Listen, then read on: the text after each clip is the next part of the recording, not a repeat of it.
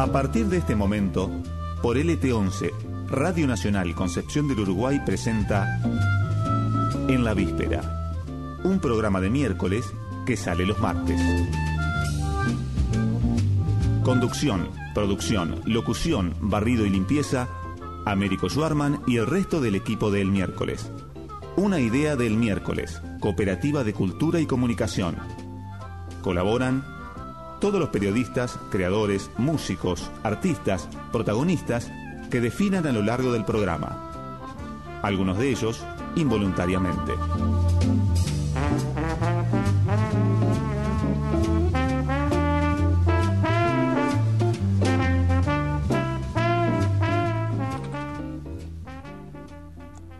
Buenas, buenas, buenas noches. ¿Cómo están? ¿Cómo les va en este martes 20 de octubre? Parece mentira, ya estamos a 20 de octubre en este 2020 tan complicado, tan extraño y con una semana llena de información. Tuvimos en el panorama de nuestra región, de nuestra patria grande, de la que nunca hay que olvidarse que somos parte eh, integrante de manera desde nuestra cuna, desde nuestro origen. Tuvimos las alentadoras, las aleccionadoras elecciones en la hermana República de Bolivia, donde el pueblo boliviano ha decidido demostrar que su confianza en el partido político que en los últimos años llevó adelante las transformaciones más importantes de la historia de ese país hermano, reduciendo 30 puntos la pobreza entre muchas otras cuestiones, ha decidido darle mayoritariamente su apoyo al partido eh, que encabeza Evo Morales desde el exilio, desde la Argentina, y que llevó como presidente a su ministro de Economía, a Luis Arce. Y bueno, para, es uno de los temas que nos encantaría abordar, pero simplemente hacer mención a esta noticia que ha sido ampliamente tratada en distintos medios, recordando la frase con la que Norberto Bobbio advertía acerca de que los problemas de la democracia, los males que pueda tener la democracia, solamente se solucionan con más democracia, nunca con menos democracia. Frase que en nuestro país citó oportunamente el presidente Alfonsín. Así que con, este, con esta mención, con esto que expresa alegría y esperanza para muchos de nosotros y nosotras, arrancamos esta edición de En la Víspera, el programa de la cooperativa del miércoles aquí por Radio Nacional Concepción del Uruguay, aunque ustedes me confirmarán, creo que estamos saliendo solo por FM Arenas porque en Radio Nacional hay un partidito insignificante ahí de fútbol, pero nosotros seguimos saliendo por Arenas, por la FM de la Radio Nacional Concepción del Uruguay, del ET11, también por la web online y como siempre en duplex a través de la frecuencia modulada de la radio de la Universidad Nacional de Entre Ríos en el 91.3 y eh, por supuesto nos pueden seguir también a través del sitio online de, la radio de la UNER, del Sistema Integrado de Radios de la Universidad Nacional de Entre Ríos, donde también está el link para escucharnos a través de la internet. Y como siempre recordarles, siempre me lo pide nuestra compañera Clara Chauvin, la productora general de este programa de la Cooperativa del Miércoles, recordarles las redes sociales del Miércoles Digital, búscanos de ese modo el miércoles digital, en Facebook, en Instagram, en Twitter y los programas en la víspera, gracias a la labor tesonera de nuestro querido compañero Mario Botarlini, pueden escucharse siempre unas horitas después de salir al aire, pueden escucharse a través de Spotify, en donde cada semana se sube cada uno de los programas de la víspera. En caso de que por alguna razón insólita, como puede ser seguir un partidito insignificante de fútbol, te hayas perdido este programa que es lo mejor que se puede escuchar a esta hora por esta radio. Y ya sin más demora damos inicio a este programa número 15 comentándoles lo que algunas de las cosas que vamos a tener hoy. En, ahora en segundos nada más vamos a estar conversando como siempre con nuestro compañero Jorge Díaz con novedades que tienen que ver con la posible vuelta a una fase anterior de las restricciones debidas a la mm, pandemia global del COVID, pero la situación particular que está atravesando Concepción del Uruguay, con más de un centenar de casos activos. En segunditos estaremos conversando con él. Vamos a tener también luego la visita de ese personaje tan especial que es Sol Libertario, que bueno, en una muestra impresionante de, nuestro, de nuestra vocación por la libertad de expresión, tiene un lugar para, para expresarse, para volcar su catarata de medias verdades aquí en este espacio. También vamos a estar conversando en el bloque más destinado a lo que tiene que ver con la actualidad, con la coyuntura, pero también, como siempre, me echándola un poco con las cuestiones de fondo. Vamos a estar hablando con una dirigente de la Comisión Directiva Central del principal gremio docente de la provincia de Entre Ríos, de ACMER, Asociación Gremial de Ministerio Entrerriano, Ana de la Loye, acerca del rechazo gremial al anuncio del Consejo General de Educación de la provincia del regreso a las clases presenciales que se anunció por parte del gobernador y el titular del CGE. Vamos a tener también a nuestro querido Valentín Bisoñi recomendando libros. Vamos a concretar hoy, promesa de la semana pasada, pero que no nos dio el tiempo, vamos a concretar hoy la, la escucha de eh, parte de una eh, extensa entrevista que mantuvimos con el recientemente fallecido Mario Cafiero, el titular del Instituto Nacional de la Economía Social, hablando de un proyecto verdaderamente desafiante, verdaderamente eh, valioso y transformador que él venía impulsando y que, que él venía impulsando antes de ser designado titular del INAES, como una iniciativa autogestionaria, cooperativa, mutual, etcétera eh, que tiene que ver con autonomía en las decisiones y en los intercambios que hacemos las personas a través de una moneda comunitaria. Eh, vamos a compartir parte de, esta charla que de todas maneras ya está en el miércoles digital, se la puede leer completa allí, pero me parece que es muy importante recuperar la palabra de este gran tipo, de este gran patriota. Me gusta usar la palabra con gente como Mario Cafiero, de este gran patriota que fue Mario Cafiero y que falleció hace menos de un mes.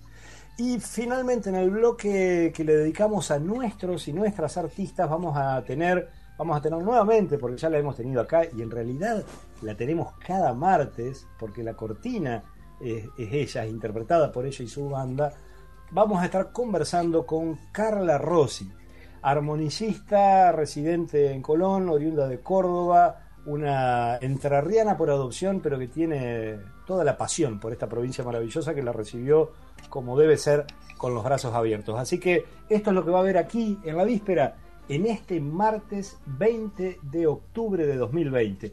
Y ya mismo, separador mediante, nos metemos en la charla con Jorge Díaz para que nos cuente cuáles son los temas de la semana en el miércoles digital. En la víspera, un programa donde no vemos las cosas como son, sino como somos.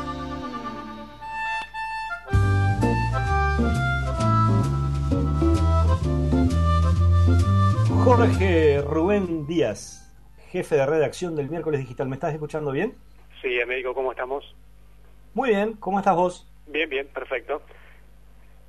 Bueno, eh, contame cuáles son los temas de, del día o de la semana. Si querés, si ya estás en condiciones de confirmar lo que hoy compartió, comentó toda la ciudad en relación con el regreso a una fase anterior de restricciones eh, aquí en Concepción del Uruguay o todavía no está totalmente confirmado?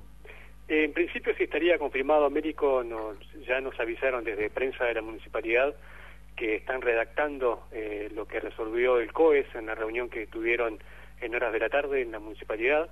Eh, ya eso seguramente en instantes va a estar publicado en todos lados, eh, inclusive podríamos, sí, sí, ya podríamos confirmar, Américo, que se estaría volviendo a una fase anterior eh, que puntualmente tiene que ver con eh, las restricciones en, los lugares públicos, ¿no? Estamos hablando de las plazas y los paseos eh, de la ciudad y de la zona.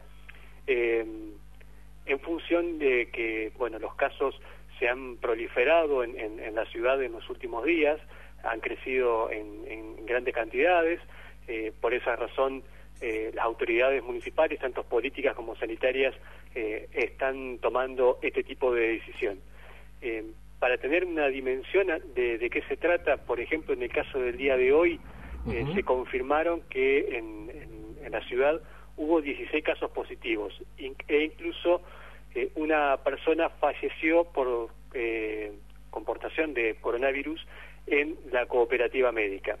Jorge, y esos, con la sumatoria de esos 16 casos, estamos arriba de 120, ¿verdad? Sí, de 120 fallecidos.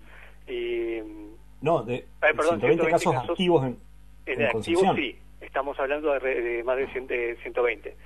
Eh, en este momento, eh, Américo, eh, de ese total, 11 están internados, ¿sí?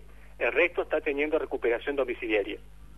Bien, y, eh, e, esta es la razón central por la cual el COES, eh, el Comité de Emergencia Sanitaria de Entre Ríos, resuelve volver atrás en, en, algunas, en algunas medidas que se habían liberalizado, digamos. Por ejemplo, no se va a poder volver a entrar con vehículos a la isla del puerto, por ejemplo. Sí, porque en ese caso eh, esa zona del paseo de la ciudad va a quedar liberado para las actividades deportivas y recreativas. Eh, eso sí. O sea, se puede seguir yendo a correr, a caminar, a andar en bici, pero ya no a la playa y ya no en, a pasear, a hacer la, célebre vuelta del perro por la isla. Sí, eso sí, desde ya que va a estar este, denegado. Eh, además, Américo, eh, en estos días, eh, desde el sábado, domingo y lunes inclusive, que el calor fue muy intenso en la zona, después de las 20, cuando la isla del puerto se cierra, era impresionante la cantidad de gente, sobre todo de jóvenes, que estaban en, las plazas, porque es obvio, en algún lado tienen que ir, ¿no? Y bueno, esa situación es la que de alguna manera preocupa a, las autoridades del COES eh, que la, gente se esté juntando en esos espacios. Eh, lo cual también abre preguntas, Américo, porque en el caso que, esto siga avanzando, cuando llegue el verano, lleguen los días de calor, eh, ¿qué va a pasar? ¿Van a seguir con esas medidas? ¿Se va a seguir cerrando la isla a las 20 como hasta ahora? ¿Lo van a prolongar? Porque tengamos en cuenta que cuando llegue diciembre, enero, va a ser muy difícil que se pueda contener a la gente en sus hogares. En, eh, la gente por lo general cuando hace calor eh, gusta de salir, ¿no? Por una cuestión de comodidad también de, y de necesidad.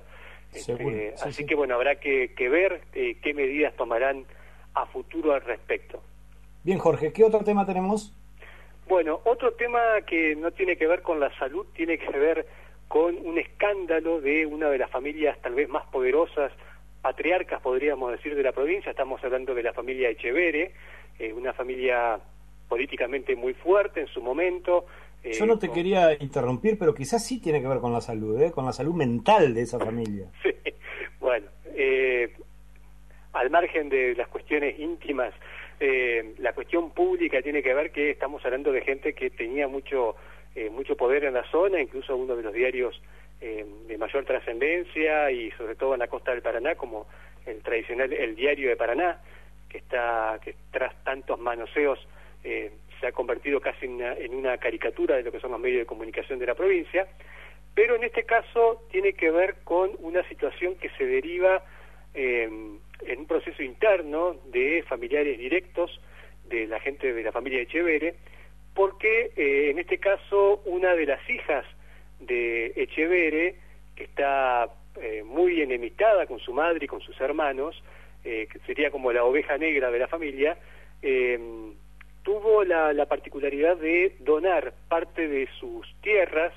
para emprendimientos agroecológicos, Américo.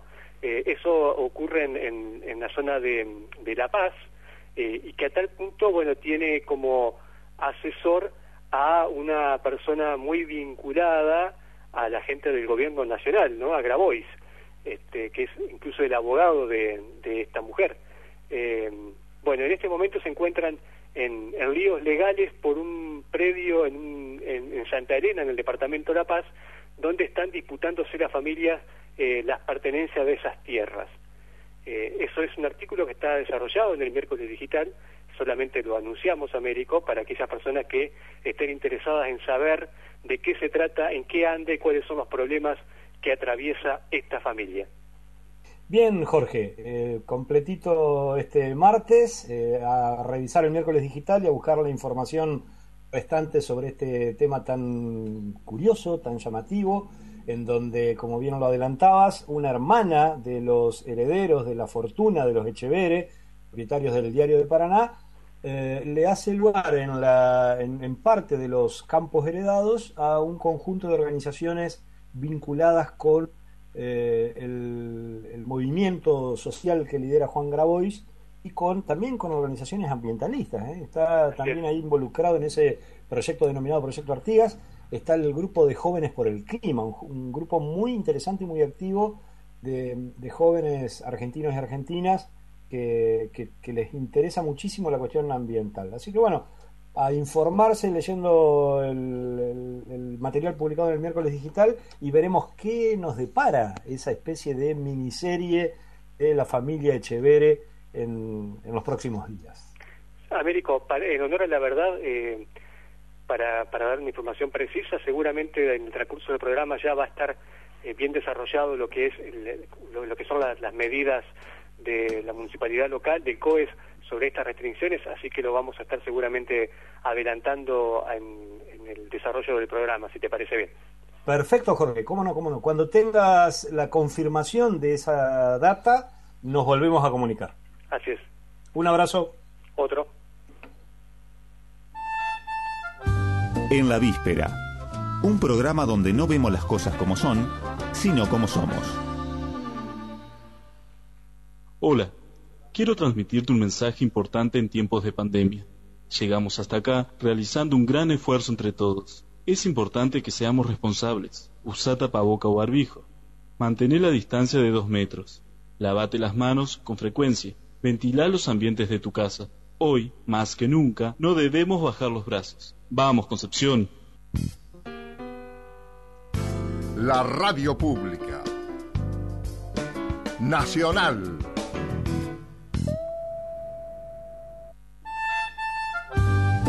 En la víspera, periodismo, cultura, espectáculos, opinión, humor.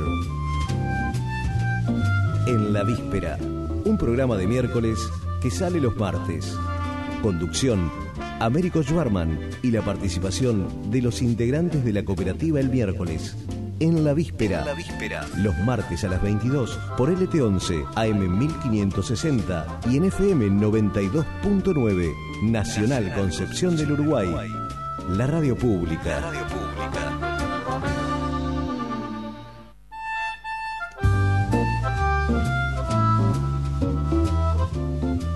Y ya mismo, como lo anunciáramos hace apenas unos minutitos, ya mismo nos metemos en la columna de este personaje, este, esta referencia, esta guía espiritual fantasmal, diríamos, de los sectores que responden a nivel nacional a lo que se conoce como pensamiento libertario, entre comillas libertario, pero bueno, no sé, presentamos aquí formalmente a Sol Libertario, la columna de la derecha en la víspera.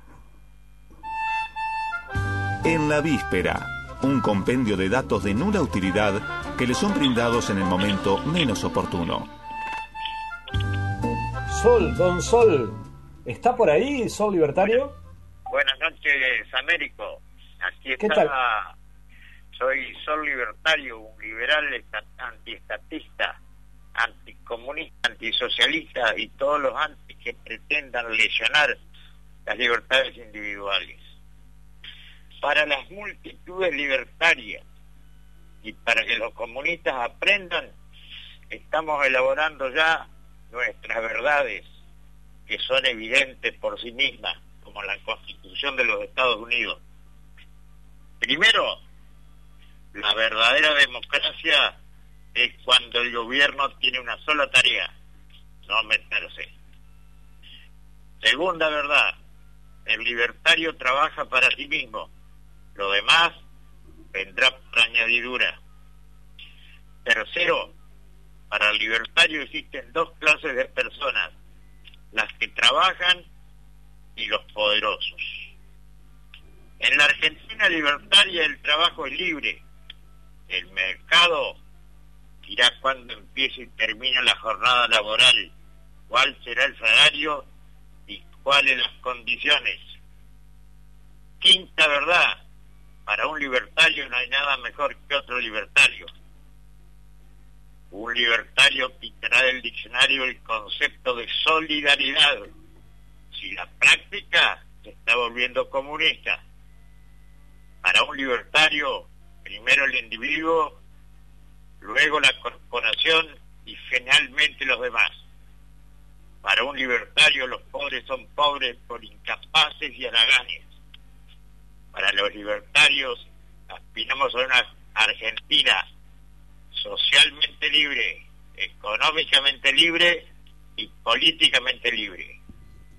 Para los libertarios, achiscar el Estado es agrandar la nación. Todo esto para que vayan aprendiendo los compañeros libertarios y los comunistas. Este mes de octubre, vamos a hacer algún comentario ahora, es el peor para el movimiento libertario.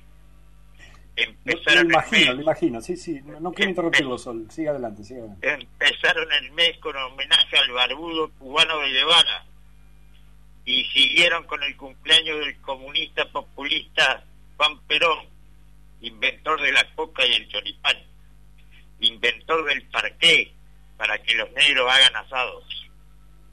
Y estos negros comunistas siguieron con el 17 de octubre, recordando aquel hecho con el que empezaron los 70 años de populismo y avasallamiento de las libertades.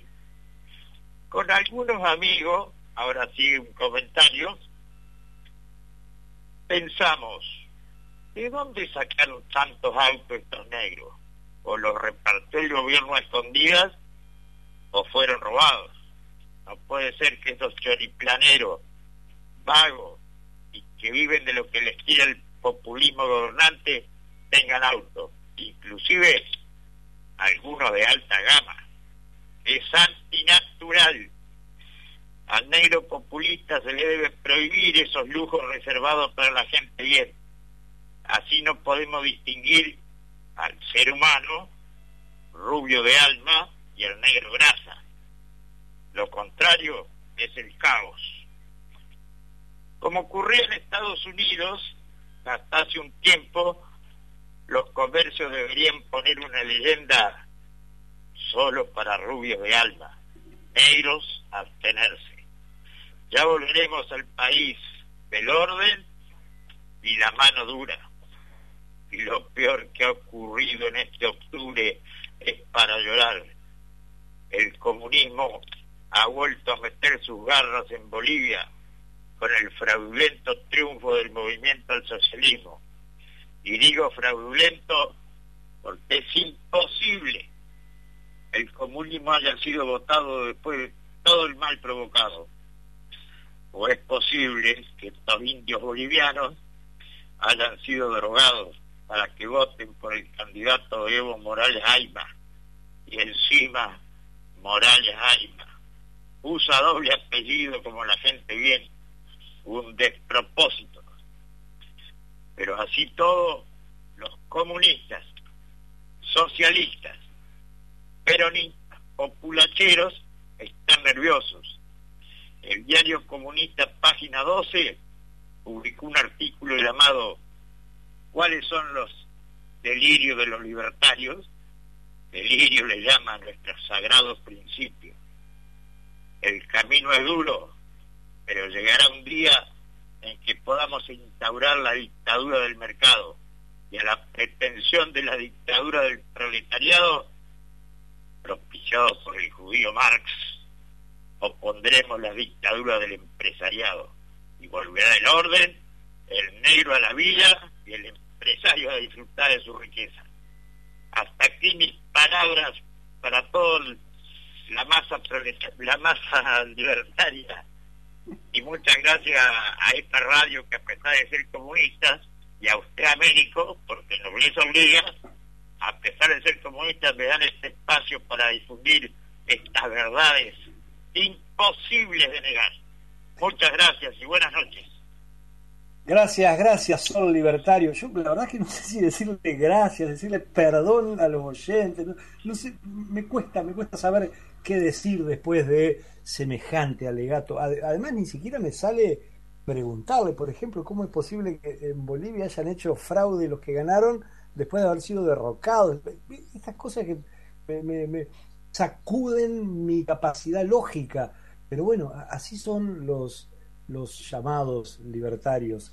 no sé cómo hacer para ponerle las comillas en la radio a eso de libertario, ¿no? Porque si los auténticos libertarios, los, los viejos anarquistas, ácratas, escucharan el uso que se hace hoy de esta palabra, se vuelven a morir todos juntos, pobrecito. Bueno, muchas gracias, Sol Libertario, por su presencia aquí en la víspera, en este programa de miércoles que sale los martes.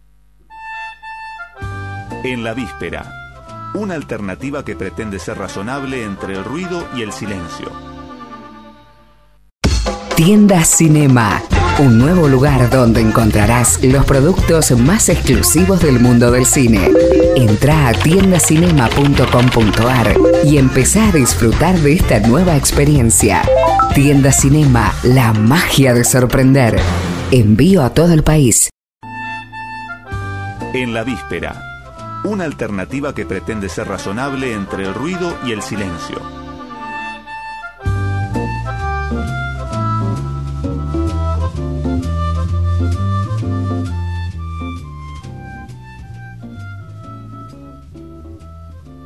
Cuando pasaron tres minutos de las diez y media de la noche, seguimos aquí por Radio Nacional Concepción del Uruguay, por la radio de la UNER en el 91.3 de la frecuencia modulada. Seguimos con el programa de la cooperativa el miércoles en la víspera, tal como lo anunciábamos hace unos instantes. Eh, tendremos ahora mismo, en segunditos, en diálogo a la actual secretaria de la comisión secretaria adjunta de la Comisión Directiva Central del Gremio Docente Entrerriano, de la ACMER, de la Asociación Gremial del Magisterio Entrerriano. El tema, por supuesto, es la, consulta ante el anuncio que ha hecho el gobierno de la provincia eh, del regreso a clases presenciales eh, en 46 escuelas de nueve departamentos de la provincia. Es lo que comunicaron públicamente el gobernador Gustavo Bordet y el presidente del Consejo General de Educación, Martín Müller, que comenzaría a implementarse a partir del lunes próximo, del lunes 26 de octubre, y eh, esta medida abarcará algo menos de mil alumnos, alumnas de distintos departamentos de Entre Ríos, de acuerdo a lo que se informó, eh, lugares donde la situación sanitaria no reviste gravedad. Esto es lo que informó el gobierno. Sin embargo, entre estos lugares está, por ejemplo, está incluido el, departamento de Uruguay con varias escuelas que están en la ciudad de Concepción de Uruguay, que precisamente en este momento está volviendo a restringir ciertas medidas que había liberalizado, con lo cual no se entiende bien cómo es esto de eh, cito textualmente lo que dijeron las autoridades, de departamentos donde la situación sanitaria no reviste gravedad. Bueno, eh, por eso presentamos ya mismo para abordar este tema a Ana de la Loye, quien tiene la, deferencia de atendernos para conversar sobre lo que mencionábamos. Buenas noches, Ana. Américo Jordan te saluda desde Radio Nacional Concepción del Uruguay, del programa En la Víspera. ¿Cómo estás? Eh, buenas noches, Américo, y gracias por darnos esta oportunidad y por darme a mí, digamos, y darnos al sindicato la oportunidad de poder expresarnos y compartir con ustedes eh, y en este programa tan importante eh, nuestra postura y en verdad esta, este desarrollo que, que también haces respecto a la decisión del gobierno provincial del retorno a la presencialidad en algunas escuelas de la, de la provincia de Entre Ríos. Eh, lo primero que me gustaría preguntarte, por una cuestión hasta de, sensatez básica que uno esperaría de nuestras autoridades, ¿esta medida se, se conversó con la representación gremial entrerriana? ¿Hubo alguna instancia en la que el CGE, el gobernador, eh, habilitaran un diálogo con los representantes y las representantes legales de, la docencia entrerriana como es el gremio docente? Ya, creo que vos, bien conocés eh, cómo, cómo trabajamos en el sindicato ACMER, que siempre eh, nuestra intención es eh, presentar propuestas eh, que tienen que ver en este sentido con la política educativa. Y siempre desde un principio nosotros emitimos comunicados y nos comprometemos con mucho compromiso y con mucha solidaridad acompañar a la comunidad entrerriana y acompañar también eh, a los estudiantes y a la escuela, defendiendo la escuela y defendiendo la salud, y acompañando a nuestros compañeros trabajadores de, la salud.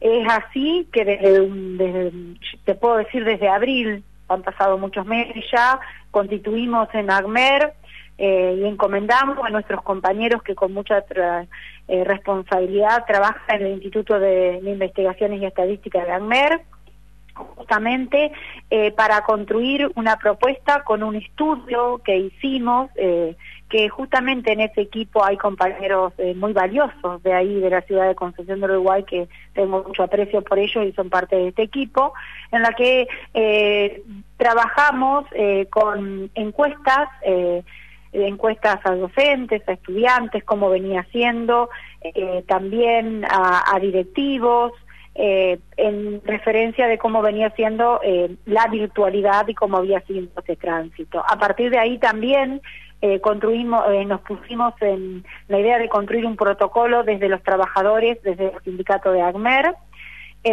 y por supuesto con todas las líneas nacionales que se venían trabajando, porque a nivel nacional eh, se sugiere y se hay normativas que especifican justamente el trabajo con los sindicatos. Desde AGMER con todos, eh, eh, con un equipo muy amplio, de mucha trayectoria y, especializados, hasta tenemos compañeros referentes en la salud, construimos un protocolo que tuvimos la posibilidad y, y avisamos, y te digo, notificamos a la patronal que nosotros íbamos a trabajar y teníamos la intención de entregar esta propuesta. Para la entrega de esa propuesta fuimos convocados, eh, creo que es el jueves de la semana que ha pasado, el jueves 15, en lo que entregamos esa propuesta. Eh, y nos encontramos en el día de ayer con las noticias periodísticas, como vos lo decías, de las escuelas del departamento, de nueve departamentos de la provincia eh, que tenían, que estaban pensando desde el Ejecutivo Provincial y desde el Consejo la vuelta. Y también hemos recibido eh, eh, no hemos hemos, hemos eh, recibido sí también hemos constatado que hay una resolución del COES eh, provincial que me parece que es la 3744 que esa resolución aprueba un protocolo presentado por el Consejo General de Educación que tiene fecha del 5 de octubre. ¿Qué quiero decir con esto? Imaginarte que nuestras sugerencias a ese protocolo eh, no están expresadas en el protocolo que se aplicó, que se y en el cual tenemos muchas diferencias que estamos trabajando en estos días. Y eh, nos preocupa y, por supuesto que también hemos convocado un plenario para el día de la mañana con todos los secretarios generales de la provincia, porque nos preocupa enormemente eh, cada lugar donde se han convocado. Y yo, eh, con, por ahí revisando los datos, eh, puedo decir que es eh, sorprendente que sea esté necesitado el Departamento Uruguay, eh, porque además hay una resolución nacional, que es la resolución 370, que entre esas cuestiones pone los semáforos, circulación para que sea verde la posibilidad, como lo da a entender el gobierno de la provincia de Entre Ríos, tendría que ser circulación muy baja o nula. Y estamos viendo en el Departamento Uruguay que el día 13 de octubre, según el informe del Ministerio de Salud, había 234 casos y en el día de hoy hay 360 casos, o sea que en una semana tenemos un crecimiento del 50%. Entonces, consideramos que es muy preocupante y de que eso tendrá que, eh, estaremos luchando para eso porque entendemos que tenemos que cuidar a nuestros trabajadores, cuidar a las familias. Y también... De hecho, Ana, por eso la, pregunta apuntaba a, comprender. precisamente nosotros comenzamos el programa de hoy eh, informando que, como lo sabe en este momento prácticamente toda la comunidad uruguayense, se está discutiendo en el ámbito municipal, seguramente en estos, en estas horas, de, en, este, en estos minutos debe estar saliendo ya la confirmación pública, una serie de eh, medidas que, que, vuelven atrás en, en la fase en la que se encontraba nuestra ciudad que había relativamente liberalizado la circulación.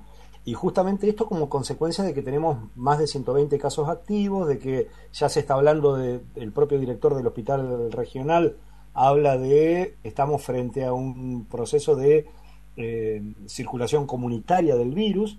Entonces, eh, en este marco, resulta sorprendente el anuncio del gobierno y sobre todo cuando uno revisa, en el caso concreto del Departamento de Uruguay, eh, de las escuelas anunciadas, hay por lo menos cuatro escuelas, estoy revisando mientras conversamos, eh, me corrijo, cinco escuelas que están en el casco urbano de Concepción del Uruguay, que digo, eh, frente a, esta decisión del COES de nuestra ciudad, está determinando medidas restrictivas, regreso de esas aperturas que se habían dado, y a ustedes, a los docentes y a los estudiantes, y alumnos y alumnas de todos los, los, niveles anunciados, se los quiere eh, volver a mandar a, clases presenciales desde el lunes, eh, aparece como algo incoherente, ¿verdad? Sí, sí, mira, yo te digo que estoy en conocimiento porque estoy en, en, contacto, hasta hace un momento estuvimos reunidos en contacto con los compañeros de, Uruguay y del departamento y te, estoy en conocimiento eh, que los compañeros han presentado una nota para ser parte de ese COES eh, departamental, de esa mesa departamental, que es muy importante porque el misma, la misma resolución del, del COES provincial determina que eh, se tienen que instrumentar o generar eh, todos los diálogos y acuerdos con los representantes gremiales a fin de resguardar los derechos eh, laborales que se establecieron, decirte, se establecieron en el Acuerdo Paritario Nacional. Pero no solamente, como vos decís, los derechos laborales, sino también los derechos de los estudiantes, los derechos de las familias. ¿Qué decimos?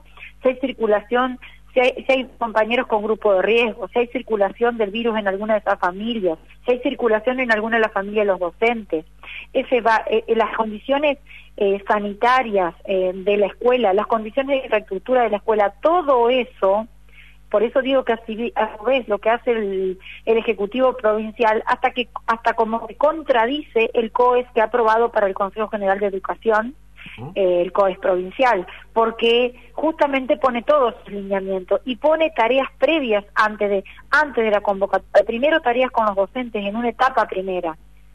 Desarrollar eh, capacitaciones con los docentes, con el equipo directivo, con el equipo de supervisión, con las familias, eh, con los mismos estudiantes, contar con informe de los grupos de riesgo que de los grupos de riesgo que hay, qué docentes qué docentes se desplazan y qué docentes no se digo qué docentes tienen que utilizar el transporte o no utilizar el transporte en cuántas escuelas trabajan. Bueno por decir algunas de las cuestiones que, que ahora en este momento eh, se me vienen así de, lo que es el protocolo pero lo que queremos decir que nosotros rechazamos estas definiciones eh, unilaterales del Consejo General de Educación y del, y del Poder Ejecutivo, porque las normas nacionales, justamente en esas mismas normas de un gobierno del que, de una línea de la que entendemos que, que, apoyan y que, y que están de acuerdo, estarían, estarían ellos mismos en desacuerdo con las normativas nacionales.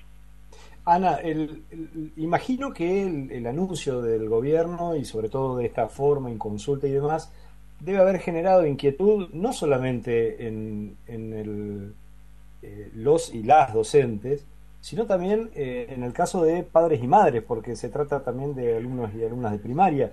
¿Han recibido ustedes ya algún tipo de inquietud en este sentido? ¿Un eh, registro de ese tipo de preocupación? Yo lo que quiero decir es que sí hay preocupación de las familias porque también hay ansiedades y sabemos que hay miedos también. Y esto también se tiene que trabajar para la vuelta.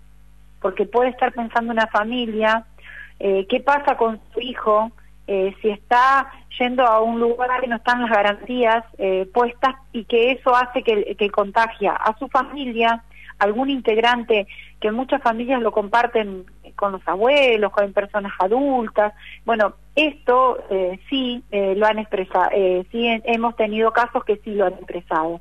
Yo también te quiero decir que nosotros en nuestra responsabilidad y en nuestro compromiso con la educación pública, eh, no estamos diciendo eh, que no queremos volver y que no queremos enseñar, porque la verdad que demuestra, y los compañeros del Departamento Uruguay y todas las escuelas del Departamento Uruguay, y han sido las 100 horas de radio, hemos escuchado el compromiso eh, que han tenido los docentes para poder llegar a cada lugar, no solo con aquellos que tenían conectividad, sino con aquellos que no lo tienen.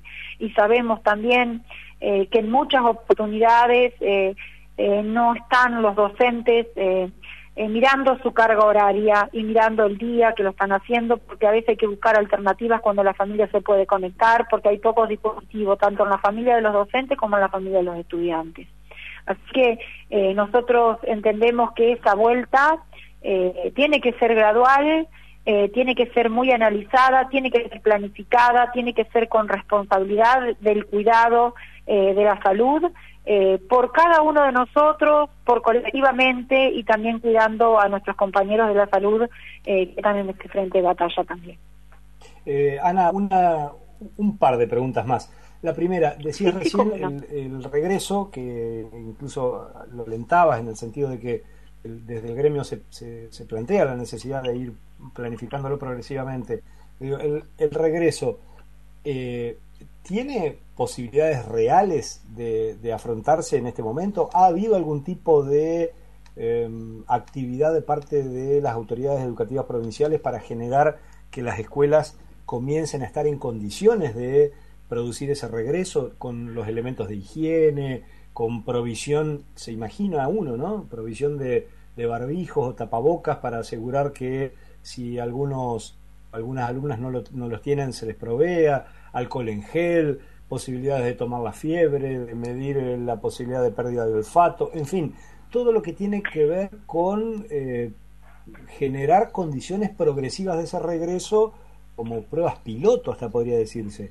Eh, ¿Ha habido algún tipo de avance en ese sentido o, o, se, o es, un anuncio hecho sin ninguna referencia operativa, procedimental que haga pensar que esto efectivamente se podría llegar a, poner en práctica a partir de algún próximo.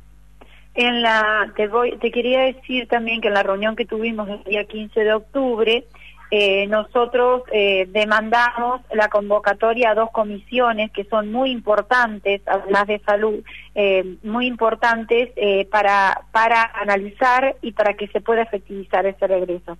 Que una es una comisión de infraestructura que, que funciona en el Consejo General de Educación con representación de los sindicatos y la otra es la Comisión de Salud Laboral Docente. Que, ¿Por qué te quiero decir esto? Porque nosotros estamos demandando la constitución de estas comisiones para conocer el estado real de la situación. No es que no la conocemos, pero que nos puedan brindar esos datos que oficiales que tenga el Consejo General de Educación y también de lo que se viene haciendo. Hoy en las escuelas de la provincia de Entre Ríos, por los conocimientos que nosotros tenemos de nuestros compañeros, estas situaciones que vos estás diciendo y este planteo no están dadas eh, de ninguna manera en lo edilicio en eh, nuestro reclamo hoy que estamos en desconectividad, hoy estamos reclamando también los insumos para limpieza, mayores partidas también para los comedores, que sea y, y con más razón si se está viendo la, se está viendo la posibilidad de la presencialidad.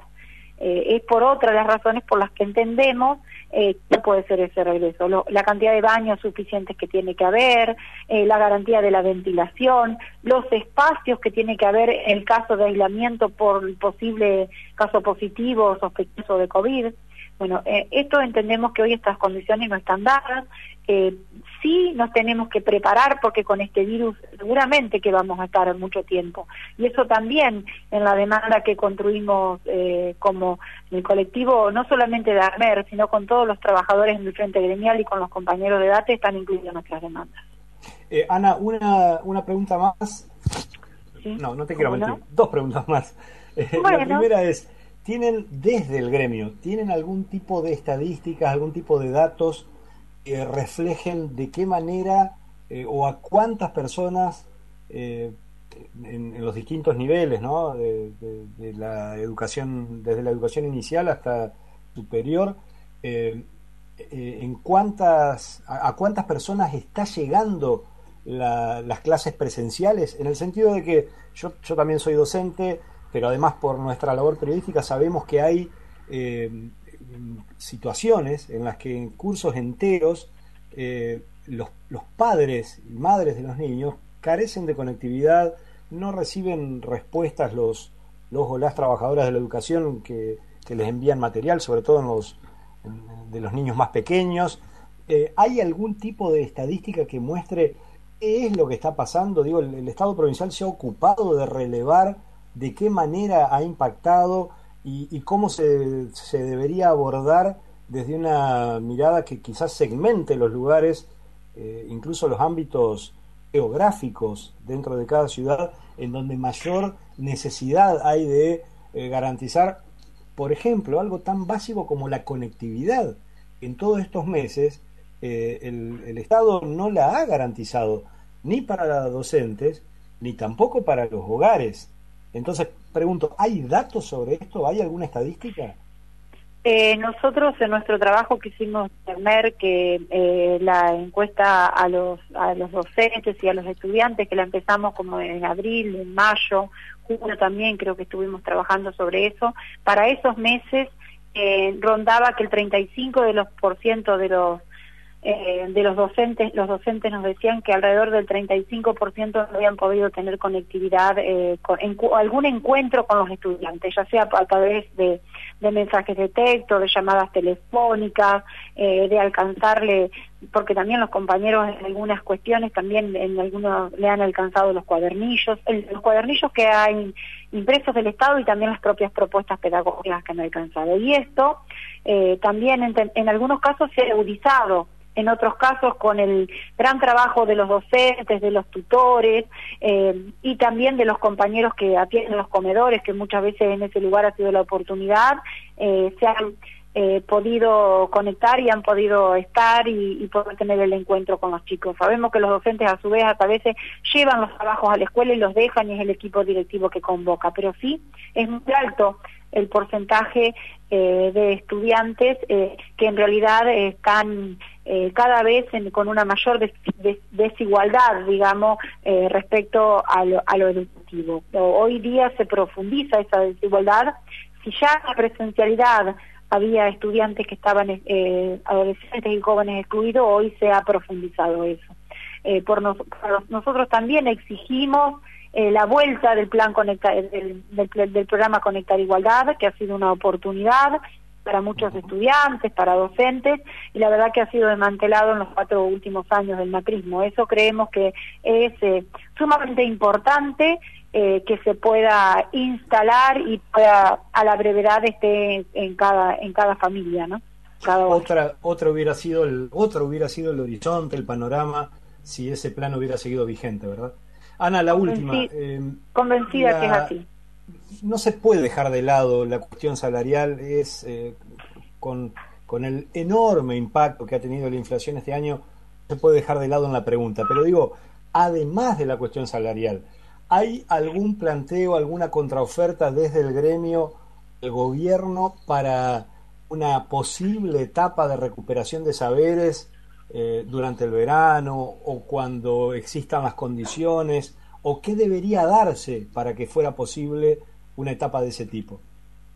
Nosotros desde marzo eh, venimos exigiendo la reapertura de las negociaciones paritarias, tuvimos una, una sola reunión y en verdad eh, no, no tuvimos respuesta todas las demandas en cada plenario. Estuvimos exigiendo la reapertura. eh, esta discusión salarial. Eh, cada vez eh, va siendo, siendo la brecha más grande entre lo que cobran nuestros compañeros y en realidad lo que es la canasta básica total. Hoy un, un compañero eh, de que si un compañero maestro de grado con los 24 años de antigüedad en su punto en su antigüedad máxima estaría cercano cercano a lo que es la canasta básica, eh, la canasta básica total, eh, con eh, 20 años de antigüedad.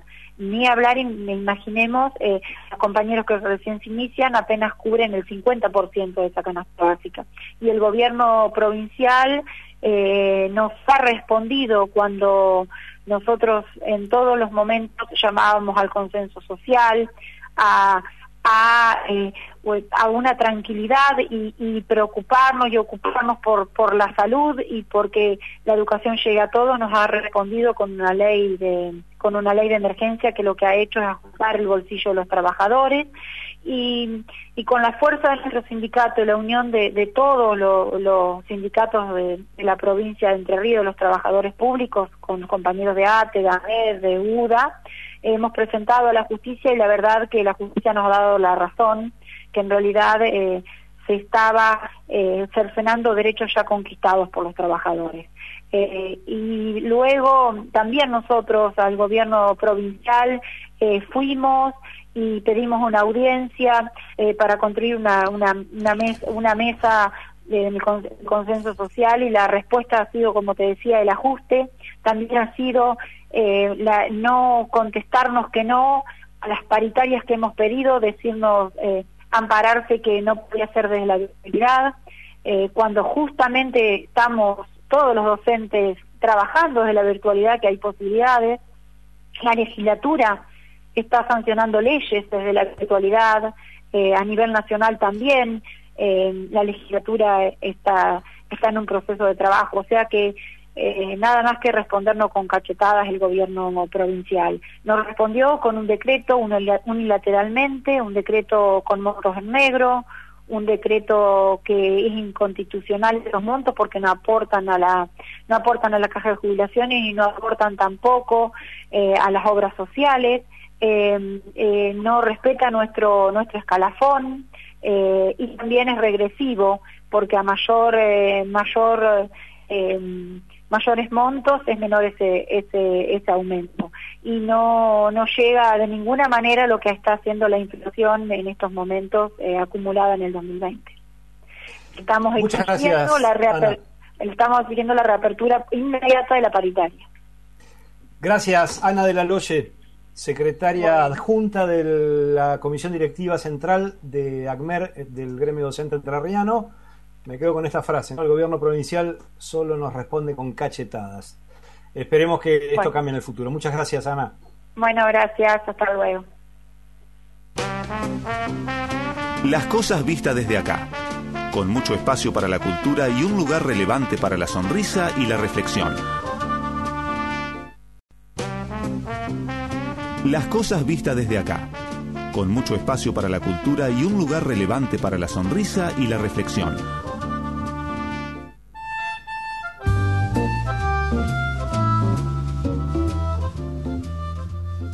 Pasaron dos minutitos de las 11 de la noche y ya mismo tenemos la comunicación con Jorge Rubén Díaz para la confirmación de la, disposición de la disposición este, municipal que, mm, eh, como lo anunciamos antes, eh, vuelve a restituir las restricciones en lo que tiene que ver con la la pandemia de, COVID-19 aquí en Concepción Uruguay.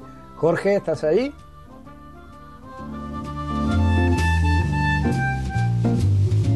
No, no lo tenemos a Jorge, no, no está Jorge, lo vamos a tener en segunditos.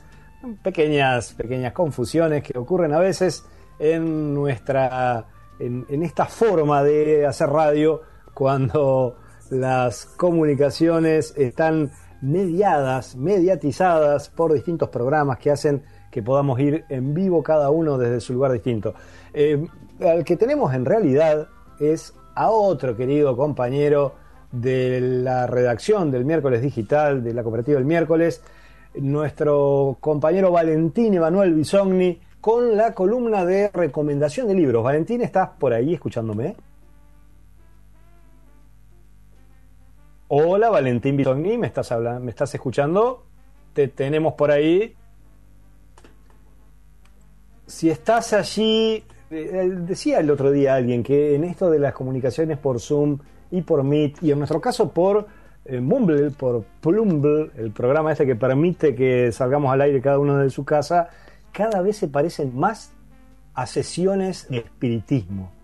¿Estás ahí, Jorge Díaz? Si estás, danos una señal. Y suena el golpecito. Como para que se asuste alguien y diga, oh. No, bueno, eh, adelantamos temprano, en el inicio de este programa, adelantamos que el, COES, el comité que, se ocupa en, en Entre Ríos de la emergencia sanitaria, que tiene una conformación regional en cada lugar, estaba evaluando modificaciones en, las restricciones realizadas eh, en, relación con la circulación de las personas, con las posibilidades de estar al aire libre, de ir a las playas, a las plazas, a los lugares públicos. Y durante todo el día de hoy se estuvo compartiendo a través de las distintas redes sociales eh, un supuesto decreto que ya estaba eh, redactado, incluso con los detalles de, las distintas reglamentaciones, eh, en relación con, esta decisión. Pero durante la tarde, eh, desde prensa del municipio, informaron que en realidad eso era solo un borrador y que recién durante las horas de la noche se iba a confirmar qué, medidas se tomarían. Seguramente en segundos vamos a tener la confirmación de estas medidas, pero mientras tanto tenemos aquí, en la víspera, en el programa de la cooperativa el miércoles, a nuestro compañero Valentín Bisogni con las recomendaciones de libros. Valen, ahora estás escuchando. ¿Cómo te va, América? Muy buenas noches. Sí, ahora te escucho y te saludo con dos golpes. Muy bien, muy bien. Está bien, bien preciso, bien prolijo, bien coordinado. Hay algo de, eco ahí cuando hablas, Valen, que vamos a ver si lo podemos corregir para que salga más limpio tu mensaje. Pero ya somos todos oídos y te escuchamos con la recomendación de este martes 20 de octubre. Ahí está. Bueno, Américo, en el caso de hoy, este libro que les quiero recomendar, que les quiero eh, compartir, tiene que ver con eh, seguir viajando. Eh, la propuesta un poco que habíamos empezado a hacer en esta cuarentena, en esta pandemia, era poder viajar a, partir de diferentes libros a mundos imaginarios, a mundos reales, poder salir un poco de, del aislamiento. Y en este caso es un libro que justamente habla sobre un viaje, un viaje bastante particular. El libro se llama La aventura de Miguel Litín, clandestino en Chile. Es una obra de Gabriel García Márquez y es producto de una entrevista. Es una entrevista que García Márquez le hace a Miguel Litín, que es un eh, director de cine de Chile, que se lo encuentra en Europa en un festival de cine y le empieza a contar cómo fue la experiencia de grabar una película documental en Chile, pero de forma clandestina. Eh, Miguel Litín se encontraba hacía ya más de 12 años, casi 13 años, en el exilio, exiliado durante la dictadura de Pinochet en Chile, y en el año 85 eh, toma la decisión de encabezar un proyecto que era filmar un documental eh, y que ese documental cuente cuál era la realidad que se estaba viviendo en el país trasandino luego de tantos años de dictadura. Recordemos que, Chile tuvo dictadura hasta entrado los años 90, hasta el año 91, y eh, bueno, había un inconveniente y era que Miguel Litín, este director de cine ya muy reconocido por esa época, que renovó el cine latinoamericano, eh, tenía que ingresar a Chile, a su país, pero era parte de las listas negras y estaba totalmente prohibido. Entonces ideó un plan en el cual eh, se convirtió en un empresario uruguayo, obtuvo un pasaporte que consiguió prestado, eh, se tuvo que caracterizar para poder eh, fingir ese esa personalidad, fingir ese personaje, e ingresó en forma clandestina a su país para poder eh, rodar esa, esa película. Eh, pero tiene la particularidad de que para poder grabar esa película, cuenta a lo largo de, del libro, Lilitín se le ocurre contratar a tres equipos extranjeros. Contrata a un equipo de filmación eh, de Francia, a otro equipo holandés y a un equipo italiano. Los tres equipos que participaban de esa filmación, de esa película, no tenían idea de que estaban participando del mismo proyecto.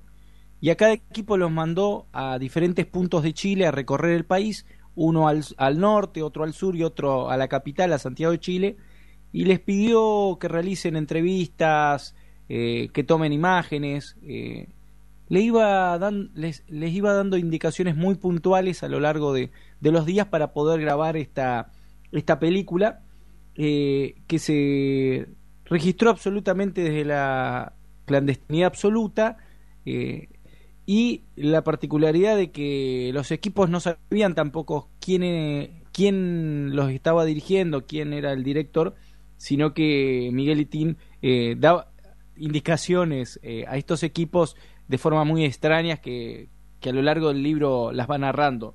Eh, esta película finalmente se pudo filmar, eh, generó eh, todo el proceso de filmación, 7.000 metros de película. La película fue producida para televisión con una extensión de 4 horas y de 2 horas para, para el cine. se pudo estrenar en el año 86 bajo el nombre de Acta General de Chile eh, y eh, Miguel Litín eh, a lo largo de, todo este reportaje de García Márquez, que es una entrevista que está narrada prácticamente como si fuera una novela, es decir, una entrevista novelada. Miguel Litín va recordando a lo largo de, de este libro toda su aventura, es una aventura muy sorprendente y les quería compartir dos breves fragmentos que están a lo largo del libro y donde recrea un poco cómo fue parte de toda esta aventura de, viajar a filmar una película eh, estando prohibido. El vuelo 115 de la DECO, procedente de Asunción, Paraguay, estaba a punto de aterrizar con más de una hora de retraso, en el aeropuerto de Santiago de Chile. A la izquierda, a casi 7.000 metros de altura, en la Concagua aparecía un premonitorio de acero bajo el fulgor de la luna. El avión se inclinó sobre el ala izquierda con una gracia pavorosa, se enderezó luego de un crujido de metales lúgubres y tocó tierra antes de tiempo con tres saltos de canguro. Yo, Miguel Litín, hijo de Hernán y Cristina, director de cine y uno de los cinco mil chilenos con prohibición absoluta de regresar, estaba de nuevo en mi país después de doce años de exilio.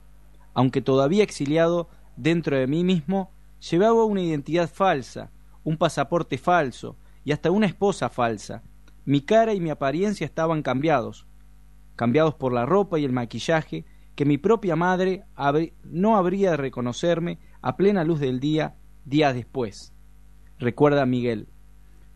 Y también, en otro pasaje del libro, recuerda cómo fue que partió de, Chile eh, un poco más de una década antes de, de regresar. Doce años antes, a las siete de la mañana, un sargento del ejército, al frente de una patrulla, había soltado sobre mi cabeza una ráfaga de ametralladora y me ordenó incorporarme al grupo de prisioneros que iban arreando hacia el edificio de Chile Films, donde yo trabajaba. La ciudad entera se estremecía con las cargas de dinamita, los disparos de armas largas, los vuelos rasantes de los aviones de guerra. El sargento que me había detenido andaba tan ofuscado que me preguntó qué estaba pasando. Nosotros somos neutrales, decía, pero no supe por qué lo decía ni a quién incluía en el plural. En un momento que nos quedamos solos me preguntó ¿Usted es el que hizo el chacal de Nahuel Toro? Le contesté que sí, y pareció olvidarse de todo de los tiros, de las cargas de dinamita, de las bombas incendiarias en el Palacio de los Presidentes, y me pidió que le explicara cómo se hace para que los falsos muertos de las películas les salga sangre por las heridas.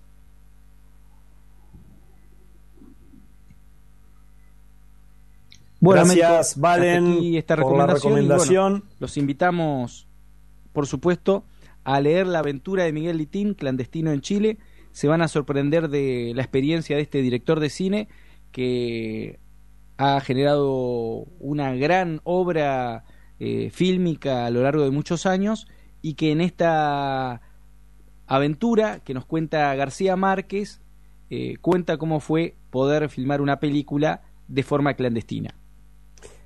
Gracias Valentín, hasta el martes que viene. En la víspera, un programa donde no vemos las cosas como son, sino como somos. Destacados de la semana. Bordet consolida vínculos con los intendentes y gestiona nuevas obras. El gobernador estuvo en la localidad de Galarza, en donde firmó convenios para obras viales. Además, entregó un aporte a la municipalidad y suscribió el acta para la construcción de un edificio que será la sede de la nueva comisaría. El gobernador instó a trabajar unidos para generar más oportunidades. El mandatario Gustavo Bordet estuvo en la ciudad de Caseros, donde dejó inaugurada la obra de red de distribución de gas natural que beneficia a más de mil familias. Además, firmó el convenio para la construcción de 16 viviendas y entregó aportes a clubes y emprendimientos. Es un gusto estar en Caseros inaugurando una obra de gas y bueno, el trabajo conjunto que hemos realizado nos permite hoy poder estar inaugurando esta obra que sin duda le va a cambiar la calidad de vida a los vecinos de la ciudad. Primero Entre Ríos, primero vos. Gobierno de Entre Ríos. Nacional la radio pública. Diversidades. Un encuentro con las palabras, las acciones y nuestra identidad. Diversidades. La idea, la voz y la radio. Diversidades. Con la conducción de Juan Antonio Izaguirre y Fabio Romano. Lunes a viernes, desde las 16, en el aire de LT11, AM 1560 y 92.9 FM. Nacional Concepción del Uruguay. La radio pública. En la víspera, el mejor programa de radio que usted podrá escuchar. A esta hora, por esta radio.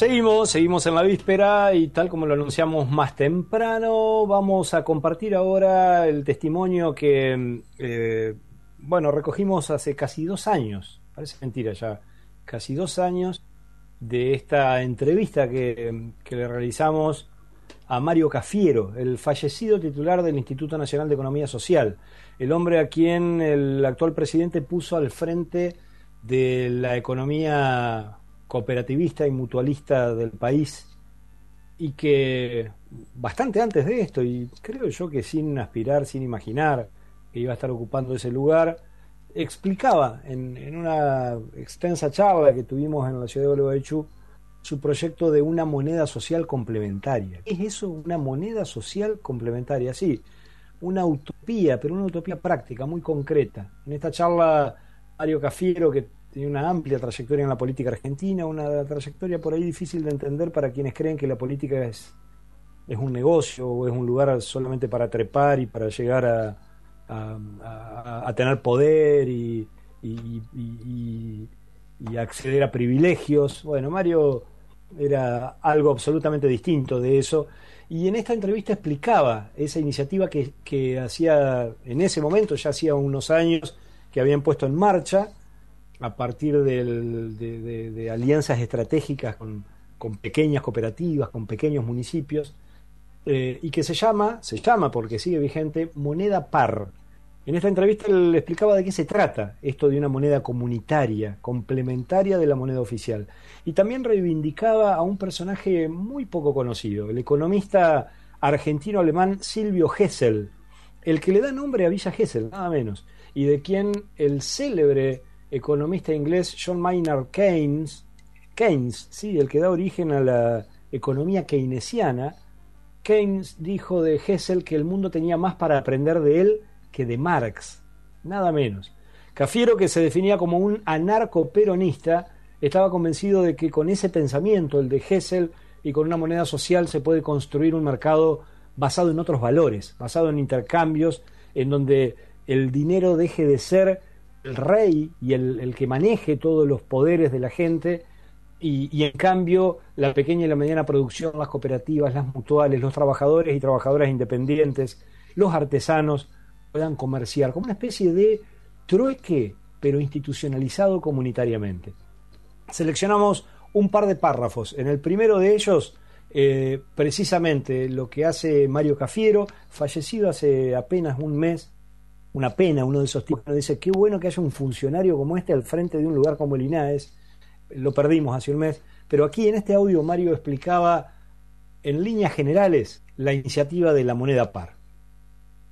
Y eso es lo que me motivó hace tres, hace tres años a empezar a ver qué mecanismos podíamos desarrollar para salirnos de ese poder eh, tan dominante y totalitario que son los bancos y las finanzas y cómo dominan las economías, dominan a los pueblos, eh, son los que gobiernan, ¿no? El dinero gobierna el mundo. Y lo, gobierna a través de la moneda. Entonces a partir de ahí empezamos a desarrollar este sistema de moneda par, que es una moneda, digamos, comunitaria, es una moneda social, es una moneda que construye la comunidad no hay nadie que venga con dinero a decir vengo a comprar. No, el dinero es necesario para intercambiar bienes y servicios. Es, el dinero que vos necesitas para que lo que producís lo puedas intercambiar con otro que produce otra cosa. La civilización avanzó en la especialización del trabajo. Vos sos periodista, yo soy ingeniero, la señora hace eh, comida, el, otro es un tornero, y tenemos la necesidad de intercambiar lo que cada uno sabe hacer en un mercado que necesita de dinero, necesitamos eh, el dinero como instrumento de intercambio. ¿Y qué pasa? Ese dinero está controlado, está eh, regulado, hay como una, una gran canilla que regula la liquidez que manejan los bancos. Y además nos cobran un interés por ese dinero. Nosotros respondemos a la, escuela de Silvio Gesell. Silvio Gesell fue un economista, un pensador, eh, filósofo, argentino-alemán, el padre de Carlos Gesell, de la villa Gesell, que desde acá de la Argentina generó una visión totalmente distinta de la moneda. Él estableció principios muy importantes que lástima el mundo el propio Keynes, lo, Keynes dijo que el mundo se iba a acordar más de Silvio Gesell que de Karl Marx. Mirá dónde lo puso Keynes a, Silvio Gesell. Él hablaba de que esta moneda de transacción tenía que ser libre, que nadie podía tener el poder de, controlarnos. Eso porque al controlarnos eso nos controlaba la producción, nos controlaba el trabajo. Y fíjate lo que pasa hoy en la Argentina. Cae la actividad económica caen las ventas, cae eh, la, industria. ¿Por qué? ¿Se destruyeron fábricas? ¿Se murieron miles de trabajadores? No. Lo que falta es moneda. Es decir, la, moneda, eh, eh, digamos, es artificialmente, este, digamos, este, quitada del, circuito, entonces cae la actividad. Han hecho del, del que tendría que ser un medio de intercambio, han hecho el bien más importante. Yo digo, eh, estamos en, un congreso de agroecología, es muy claro que sin agua las plantas no viven, ¿no es cierto? Y quien controla el agua controla las plantas, ¿no es cierto? Bueno, imaginemos una, el que en la economía monetaria el que controla la liquidez controla la economía. De ahí surge este sistema, esta idea de una moneda social. Hay 10.000 monedas sociales en el mundo, no soy el primero que se le ocurre esto, esta es una reacción de todo el mundo frente a un poder financiero que es eh, asfixiante. La nuestra es una criptomoneda. Hemos tomado la nueva tecnología que hay en Internet, una tecnología que hace de Internet un lugar muy, eh, digamos, un lugar mucho más seguro para registrar las transacciones y esto se llama blockchain, que es la, tecnología que usó, no sé si conoces Bitcoin. claro. Bueno, una de las criptomonedas más conocidas es Bitcoin. ¿Por qué? ¿Cuál es el, secreto de Bitcoin? Y que es indestructible, es invulnerable. Han tratado de hackearlo y no han podido. Entonces empezó a tomar un valor extraordinario.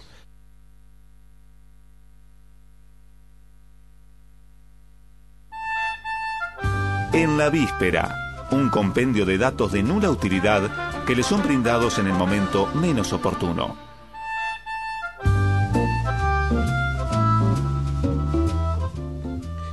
Escuchábamos recién la, voz, la, palabra de Mario Cafiero, explicando un poco en términos generales. es, una experiencia muy interesante que está en funcionamiento, que eh, para quienes les interese profundizar, pueden entrar al, sitio oficial de Moneda Par, que se llama así, monedapar.com.ar, y, averiguar, eh, interiorizarse un poco más de, un poco mejor de cómo funciona.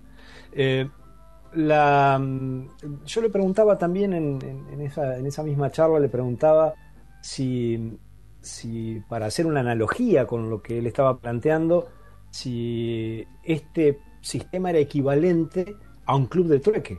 Y él me decía que, precisamente que era, que era eso y que no había que mm, eh, mm, entender mal el trueque o ver mal al trueque o, sacarnos la idea de que el trueque es malo, porque en realidad todos vivimos de trueque, pero trocamos a través de dinero.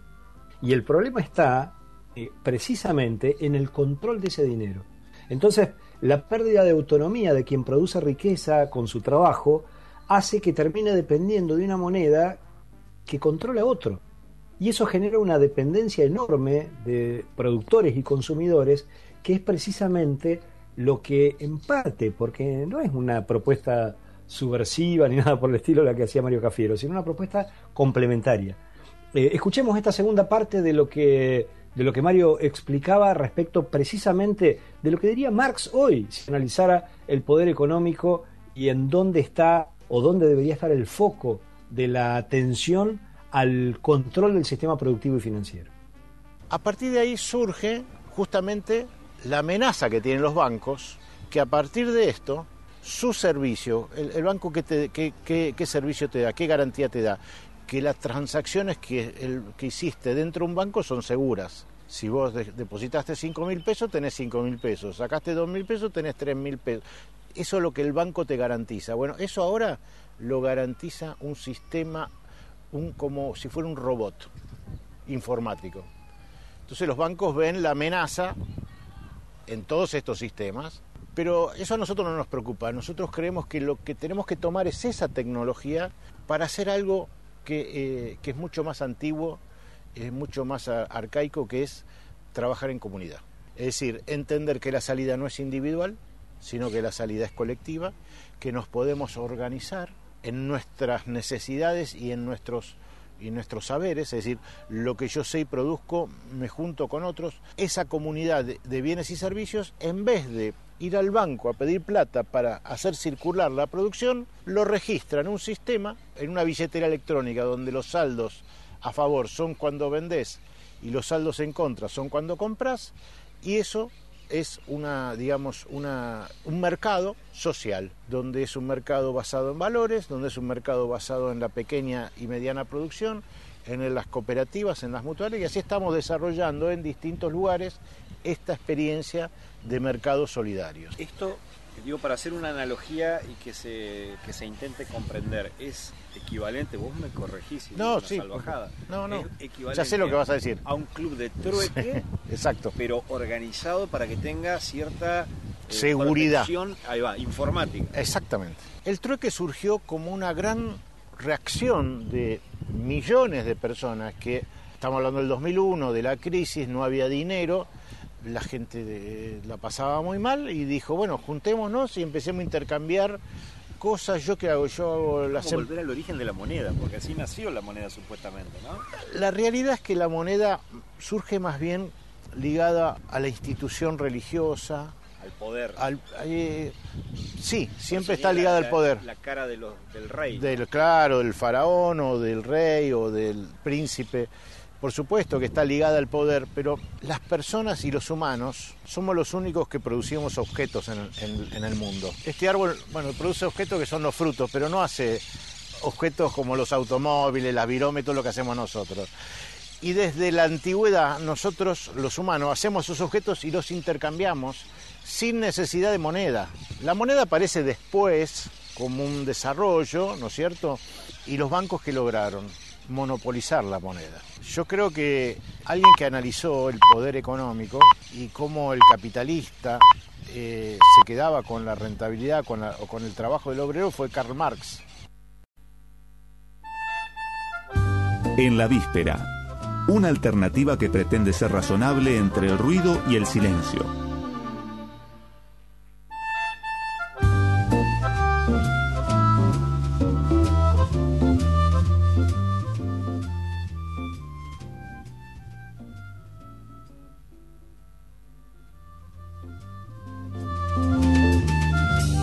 Pasaron tres minutos de las once y media de la noche. Nos metemos aquí en la víspera en el último bloque en, este, en esta entrega número 15 de la tercera temporada del programa de la cooperativa el miércoles en Radio Nacional Concepción del Uruguay y en la Universidad Nacional de Entre Ríos.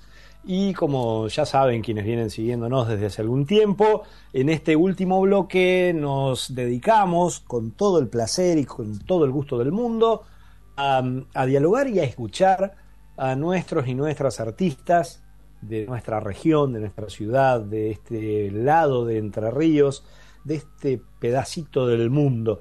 Y hoy tenemos el enorme placer de recibir y de escuchar a Carla Rossi, que bueno, es una vieja amiga de este programa, porque esa cortina que cada martes ustedes escuchan y que nosotros disfrutamos tanto, en donde eh, Carla con su grupo revisaban, en una grabación en vivo además, revisaban desde el jazz la, obra del gran Aníbal Zampayo, en una simbólica fusión ¿no? de su trayectoria, de su laburo, de su origen, con esto que viene incorporando desde hace varios años, que es la música del, del litoral, en donde combina la esfera del jazz con todo lo que implica ese maravilloso género, con los ritmos folclóricos de nuestro país y en particular con la música del litoral.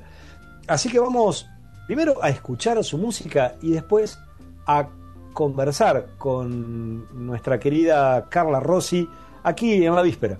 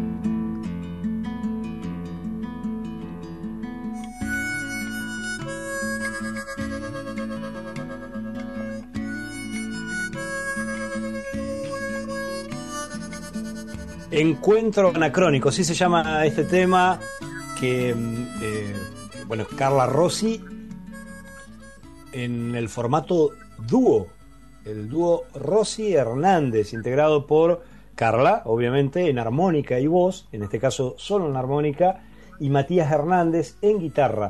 Encuentro anacrónico, este, este tema que escuchábamos, le, le da también disco que el dúo Rossi Hernández grabó en Paysandú, Uruguay, los estudios La Colina Records, con la producción de otro gran artista a quien queremos mucho y que también ha pasado por este programa, como es Nardo González. Carla, eh, como decía, integrante, uno de, de, los dos pilares del dúo Rosy Hernández, es armonicista, es oriunda de Córdoba y actualmente vive ya desde hace algunos años en la ciudad de Colón es una de las principales referentes de la armónica diatónica moderna. Esto lo estoy leyendo, no es algo que yo lo sepa, obviamente. Una de las principales referentes de nuestro país de este instrumento. Y es una de las primeras en aplicarlo al repertorio folclórico con el sonido particular que la caracteriza y que combina técnicas que se desarrollaron tradicionalmente en el blues y en el jazz. Carla nació en Córdoba, como les comentaba, allí estudió la armónica blusera trasladó sus aprendizajes a grupos de diversos géneros y después de mudarse a nuestra provincia, que ya es la suya, se perfeccionó en armonía y técnica, lo que le permitió llevar este instrumento a las esferas del jazz y de los ritmos folclóricos argentinos. Ha participado en festivales de armónica tanto en Argentina como en el exterior. Durante dos años encabezó la Jam de Jazz de Colón, dicta clínicas especializadas y enseña armónica en escuelas de música de Uruguay y de la Argentina. Es artista exclusiva de Lee Oscar Armónica, una de las marcas más usadas en el mundo. Carla está ahí del otro lado escuchándonos. Un placer enorme saludarte. ¿Cómo estás? Hola, Américo. ¿Cómo estás? Hola a todos quienes están escuchando. Buenas noches. Qué linda, qué linda entrada. Para nosotros un placer como siempre. Además, como habrás notado, seguimos utilizando tu música como, como este, cortina de nuestro programa Así que un doble placer recibirte. ¿Cómo va? Recuerdo que esta, esta conversación de la cortina del programa y del intento de hacer una entrevista a Américo lo, tenemos hace, creo que tres años más o menos. ¿Cuánto tiempo lleva el programa? Desde que arrancamos. En ese sentido, lo que nos posibilitó poder hablar con, con vos al final fue la pandemia, es una cosa de loco. Y recién lo estamos concretando, pues no podíamos. Los días martes que salía el programa, yo estaba siempre en Paysandú. Claro, estabas dando clases. Exacto, exacto. ¿Cómo estás? Buenas noches. Muy bien. ¿Y, cómo te las has arreglado? ¿Seguís dando clases, imagino, por vía virtual? Sigo dando clases de manera virtual, sí, em, y a distintos puntos del país, como vos decías hace un rato. En, en la escuela, mm, bueno, fíjate que el dúo Rosy Hernández, de hecho, es, es como un dúo binacional, porque Mati Hernández es de, es Paysandú. Al disco lo grabamos allá, como vos comentabas, en el estudio de Leo Leme, en la Colina Record, pero al disco lo editamos aquí en Argentina yo a Mati lo conocí porque venía a dar clases de guitarra a, cómplices de algo, un centro cultural que era de acá de Colón, que después cerró, y yo pasé a dar clases allá en, en Calderón, en la Escuela de Música de Paysandú. Eh, y desde aquel tiempo, que fue en el 2016 capaz, 2000, sí, en el 2016, eh, hay un grupo que se mantuvo siempre, un grupo de alumnos que comenzaron desde el principio con las clases de armónica, desde que iniciamos las clases allá por el 2016 ahora, eh, y, hemos hecho un montón de actividades, hicimos hicimos clínicas con chicos que vinieron de Buenos Aires, hicimos viajes con ellos, hicimos algunas presentaciones, eh, por lo tanto, apenas empezó la, pandemia fue un poco caótico eh, y nos llevó un par de meses a acomodarnos porque la escuela de allá de Paysandú no, no implementó mucho el método virtual porque viste que tuvieron otra otro manejo ¿no? de, la cuarentena. Pero nosotros quedamos virtuales y ahora estoy dando clases allá, a este grupo que continúa hace un montón de tiempo eh, y también en la Escuela de Armónica de Buenos Aires, así que al 100% con la virtualidad. Carla, el, claro, porque en el, en el Uruguay la, eh, volvieron a, algunos espacios de presencialidad desde hace bastante, ¿no? Al poco poco tiempo volvieron, sí, sí, sí. Y... Así que el, ritmo en la escuela de allá está siendo prácticamente normal, pero, pero yo me quedé con la virtualidad, bueno, por razones que ya todos conocemos. Claro. Y, y como dúo, ¿qué están trabajando o qué están haciendo? Vos anunciaste hace, un, hace unos días en, en las redes que en breve habrá nuevos videos del dúo Rosy Hernández. ¿Está a full con, con ese tema? ¿Qué, otros proyectos tienen? Estuvimos trabajando en eso. Eh, con el dúo ahora estuvimos haciendo unos videos, tal como, como adelantamos en las fotos de, las redes de Instagram y de Facebook, para participar de eh, un festival de armónicas que se va a realizar a finales de noviembre en Rosario.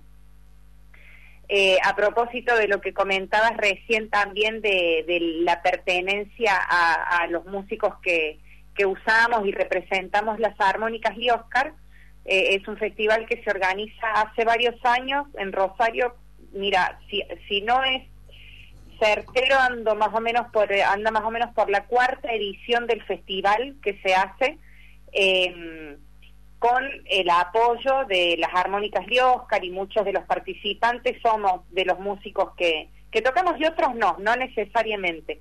Eh, y a finales de noviembre se hace esta cuarta edición donde vamos a estar participando con el dúo, que es una edición magnífica y mm, que el hecho de que se haga virtual juega a favor a toda la gente que no está específicamente en Rosario porque se va a difundir a través de YouTube y de las réplicas en las redes eh, para todos lados, ¿no? Y va a ser una edición divina, Américo, porque va a estar participando el mismo Lee Oscar desde Estados Unidos, para quienes no saben, eh, que debe ser mucha gente de la que está escuchando, Lee Oscar, además de ser una marca de armónicas, es el nombre de un armonicista estadounidense eh, de, de increíble trayectoria, y va a estar participando él, va a estar participando Franco Luciani también con armónica cromática, eh, Rubén Banesque, que es el ex armonicista de la Mississippi, Martín Chenes, que es quien organiza de Rosario, eh, Indiara Fire, que es una armonicista brasilera. Va a ser una edición muy linda. Y estamos preparando los videos para esa participación del festival. Eh, Carla, te preguntaba cuál, cuál es la fecha en la que se va a realizar. Mira, es, en, es el 27 y 28 de noviembre. Van a ser dos jornadas. 27 y 28, 28, 29. No me acuerdo muy bien, pero es ahí, esos dos, algunos de esos días, alrededor del 28. De, de, algún modo, ese es el aspecto positivo que uno rescata de todo, de toda esta experiencia tan extraña, que ha modificado tantas cuestiones de nuestra vida cotidiana, este, que la, posibilidad de generar este tipo de, intercambios y de movidas que eh, quizás tienen mucho más alcance, mucho más repercusión que si uno quisiera hacerlo eh, presencialmente, ¿verdad? Totalmente, totalmente. Eh, fíjate que si pensamos hoy en día para una producción cultural organizar eventos de, esas características, ¿no? Y cubrir eh, viáticos, traslados, todo lo que implica movilizar a los músicos, ¿no? Para participar de un encuentro con lo mágico que es eso también, ¿no? Y lo lindo que es, no solo para quienes pueden asistir, sino para para nosotros los músicos también siempre, eh, bueno, nada, somos todos muy amigos o nos hacemos amigos, ¿viste? Siempre el encuentro tiene lo propio del encuentro. Pero de repente nos encontramos con, con las posibilidades de la pandemia que, que son otras, está bueno pensarlas como, como otras distintas. Eh, nos guste o no nos guste, me digo porque no nos queda otra también. Sí, sí. Por eso digo, sacar el, el, aspecto positivo que pueda tener toda esta situación. Hablando de esa de esas relaciones, de esos intercambios, de esa amistad que se genera entre músicos. Es muy eh, frecuente, o, eh, lo era hasta que empezamos en esta etapa, era muy frecuente verte participando con, con otras bandas, eh, colaborando, intercambiando, cruzándote con, con distintas bandas de, de, aquí de Concepción, de la región. Incluso en, los encuentros de, de, jazz que se hacían, que ojalá vuelvan ah. prontamente. Este, pero digo, eso tiene que ver también con las características, tiene que ver de algún modo con las características de este instrumento en particular, que no tiene tantos cultores o que no tiene tanta difusión como otros. Puede ser. esa yo creo que puede ser una de las tantas cuestiones. Eh, por un lado, también es cierto que en la, música o el ambiente de la música y la cultura en general, porque no sé si sería algo exclusivo de la música, eh, funciona siempre como una comunidad, ¿no?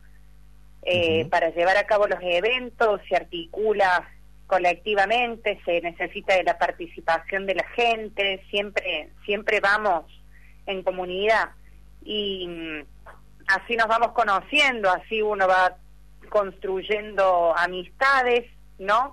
Y al mismo tiempo eh, hay ciertos géneros que facilitan ese intercambio, ¿no? Por ejemplo, vos hablabas recién de mm, eh, del festival de jazz que se hacía, qué lindo festival aquel organizado por el Oveja, qué grande, hermoso evento. ¿eh? Y el jazz es un género que, que justamente invita al intercambio, invita a la improvisación, son géneros que, que juegan mucho con, con este tema de, de la improvisación y del, del juego. No solo el jazz, sino el blues también y el folclore también en la medida en que lo, lo habilitan algunos formatos, ¿no? Y, y yo creo que eso, bueno, depende, formatos de rock también, pero eh, está como esa cultura también de, de invitarnos, de, de, improvisar. La armónica no es un instrumento común tampoco y, y, son instrumentos tal vez como la trompeta, como el trombón, eh, bueno, mismo como la guitarra, nada más que hay un montón de guitarristas siempre dando vueltas, eh, que mm, que son para, para la improvisación o para llevar la melodía, que agregan otro color. Eh, y eso como que facilita esta cuestión del intercambio que vos mencionabas, es cierto. Y, y después, bueno, nada, la suma de, de todo, estar participando y haciendo un montón de cosas. Uno va conociendo gente. Sí, también por ahí, aunque, aunque no siempre se hable demasiado de eso, pero también hay una cuestión, creo yo, filosófica eh, no, sé si usar la palabra ideológica en esto, pero hay una cuestión de esa construcción de, pensar las cosas como intercambio de, personas que vienen de distintos lugares, de distintas vertientes, y de esa mirada de lo colectivo que me parece que impregna también esta forma de concebir la música popular y que hace que sea tan agradable que se produzcan esos cruces, porque eh, yo siempre, siempre tengo muy presente en, mi memoria auditiva, si cabe, que en, los festivales de jazz, eh, donde por ahí puede haber gente que tenga el prejuicio de que solo va a escuchar jazz, en realidad se encuentra con todos los géneros. El jazz es un lugar de, encuentro de géneros y no de, de cierre o de, o de sectarización de, de, camadas cerradas que rechazan otras miradas. No, no, te encontrás con, con, con, la presencia del tango, del folclore, esta cosa de fusión y de recreación de la música popular que es tan poderosa, ¿no? Sí, sí, sí, sí, eso que decís es cierto. Eh, lo, de lo lindo que tienen los festivales de jazz de que siempre habilitan a, a la exploración, a la fusión con otros géneros porque también más allá del ritmo, incluso dentro del jazz hay un montón de, estilos, ¿no? Distintos. Pero siempre hay un concepto que está muy presente, que tampoco es exclusivo del jazz, pero que tiene que ver con, con el estudio, con la exploración sonora, tal vez, ¿no? Con, con la búsqueda de arreglos que por ahí eh, mezclan ingredientes que vienen de otros de otros géneros, de otras esferas, y, eso es un poco más una caracterización de un concepto, ¿no? De trabajo sobre la música, de, de manejo de la música, como otros tantos, pero habla más de un concepto, ¿no? Esta posibilidad de fusión y de experimentación incluso tímbrica eh, que hace que, que un encuentro de jazz más más eh, más allá de, achicarse o de reducirse a un ritmo específico sea una cantidad de posibilidades, ¿no? De estilos, sonidos, rítmicas provenientes de distintas culturas incluso. Claro. Eh, Carla, la última en, donde mezclo dos preguntas. Una eh, tiene que ver con qué te llevó a, a, apasionarte por la armónica. Yo recuerdo cuando era gurí o adolescente, el único tipo que registraba que tenía una armónica y lo usaba y atraía era León. No, no recuerdo a alguien más en mi pubertad, ponele. y la segunda, eh, si alguien quiere empezar a aprender, esto son preguntas que me, pasan mis compañeros, eh, de mis compañeros y compañeras de la cooperativa el miércoles, que hay uno ahí que, que, no sé si sigue estudiando con vos, pero que al menos había arrancado. Martín, nuestro querido Martín Bianchi. Ah, nuestro eh, querido compañero Martín, ¿cómo que no? Te mando un gran saludo, Martín, si está escuchando. Si no, se debe, manda debe andar por ahí. Y la, bueno, la segunda pregunta es, el que, el que quiera empezar a aprender armónica, ¿por dónde arrancaría o cómo conectarte a vos? Las dos cosas como para cerrar. Bueno, bárbaro, te respondo la segunda primero y después vamos a la otra para cerrar. Em, quien quiera quien quiera aprender, primero que se puede comunicar conmigo, eh, es lo más lo más fácil de decir en este momento a través de mm, del grupo de perdón a través de Facebook o de Instagram me encuentran como Carla Rossi con dos S eh, y ahí escriben un mensaje y me pueden consultar. Eh, incluso no solo para tomar clases de armónica conmigo digamos como como única opción sino que yo les puedo pasar también eh, el contacto o esa es otra página a la que se pueden comunicar que es la Escuela de Armónica de Buenos Aires. Ese es el espacio donde yo trabajo además, eh, donde, donde trabajamos distintos profes de armónica, todos más o menos nos desempeñamos en estilos distintos y no tanto, con mucha versatilidad en el, en el criterio de enseñanza del instrumento eh, y se pueden comunicar con la escuela a través de Facebook o a través de Instagram. Hay muchísimo material en las redes eh, y ahí, bueno, pueden incursionar un poquito, tener una, una aproximación al instrumento y consultar. Sí, me pueden escribir a mi Facebook o Instagram personal o el de la Escuela de Armónica. Eh, y ahí averiguar por las clases, ver videos del instrumento, hay videos en IGBT, eh, donde se conversan algunas cosas del instrumento, esto en, el, en la escuela, en la página de la escuela de armónica. Y damos clases virtuales, por lo tanto, y actúo yo también, digamos, de manera particular también, por lo tanto, no está, no tenemos el impedimento de la ruta, si la ruta está cerrada o está abierta, las clases se dan de modo virtual y funcionan muy bien. Eh, así que esa es la forma en la que pueden consultar, hacer cualquier pregunta que quieran saber sobre el instrumento, pueden hacerlo con toda tranquilidad. Ay, no me digas que se cortó. No. ¿Qué pasó? Carla, muchas gracias, muchas gracias por, por este contacto. Te mando un abrazo muy grande, que espero que pronto podamos tener presencialmente esa posibilidad. Bueno, se cortó la comunicación recién. Ah, son las dificultades tecnológicas de, de trabajar cada uno desde su casa, no te preocupes. Bueno. Todo el tiempo te escuchamos. Bueno, porque pegué el grito al final, no me digas que se cortó. Muchas gracias, muchas gracias a ustedes por por contactarse. Van a estar, voy a estar publicando dentro de poquito cuando sea el evento del Festival de Armónica de Rosario, así que estén atentos y cualquier cosa se comunican por las redes.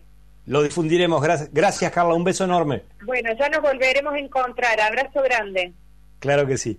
Carla Rossi, la armonicista desde Colón, una de nuestras artistas, que además para nosotros es muy importante, nada menos que la cortina de este programa es producto de su labor artística. Y nos vamos, nos despedimos ya mismo, recordándoles que este es un programa periodístico cultural que aspira a ofrecer una mirada humanista desde Concepción del Uruguay, apoyada en un análisis naturalista de la vida que enlaza coyuntura y estructura con ejes en la región, el ambiente, los derechos humanos y el bien común, con informes, entrevistas a protagonistas, mucho espacio para la cultura y un lugar relevante para la sonrisa y la reflexión. Eso intenta hacer cada martes el programa de la cooperativa el miércoles en la víspera